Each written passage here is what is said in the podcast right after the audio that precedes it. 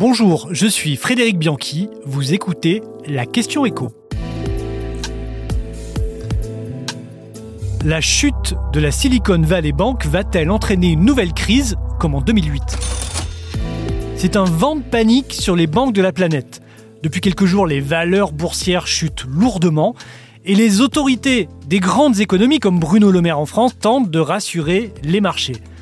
Eh bien, tout est parti d'une petite banque inconnue du grand public, SVB pour Silicon Valley Bank, qui, comme son nom l'indique, est une banque qui finance principalement des startups et les géants de la tech américaine.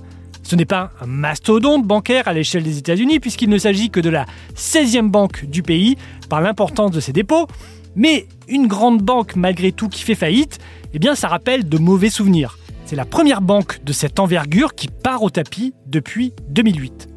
Et tout est parti des réseaux sociaux.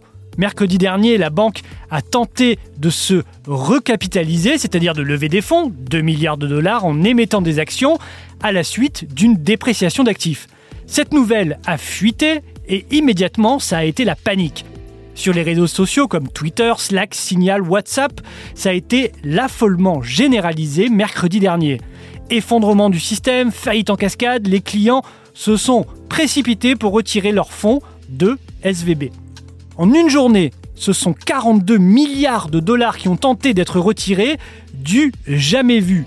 Pour rappel, en 2008, le plus gros volume de retrait enregistré, c'était 16,7 milliards de dollars, c'est-à-dire près de 3 fois moins, mais en 10 jours, auprès de la Washington Mutual Bank. Alors pourquoi ça a pris une telle ampleur?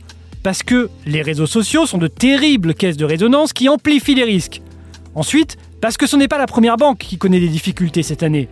En début de 2023, on a eu Silvergate Bank, un établissement spécialisé dans les crypto-monnaies qui a fait faillite.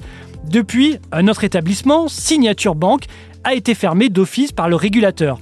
Eh bien, tout ça mis bout à bout fait qu'on se dit qu'on est reparti comme en 2008.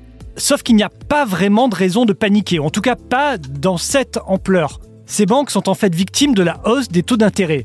Pour faire simple, elles ont placé l'argent de leurs clients dans des actifs plutôt sûrs, qui sont des obligations comme des bons du Trésor américain. Sauf qu'il n'y a pas de raison de trop paniquer. Ces banques sont en fait victimes simplement de la hausse des taux d'intérêt. Pour faire simple, elles ont placé l'argent de leurs clients dans des actifs plutôt sûrs, qui sont des obligations, comme des bons du Trésor américain. Sauf que ces bons ont été achetés quand les taux d'intérêt étaient bas, et maintenant que les taux sont plus élevés, ils ont un rendement plus faible. Au moment de les vendre, donc, ces actifs sont dépréciés et c'est une perte d'argent pour ces banques.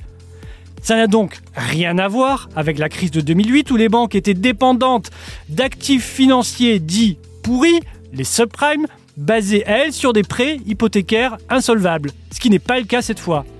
Autre différence avec 2008, le montant des fonds propres des banques a été rehaussé.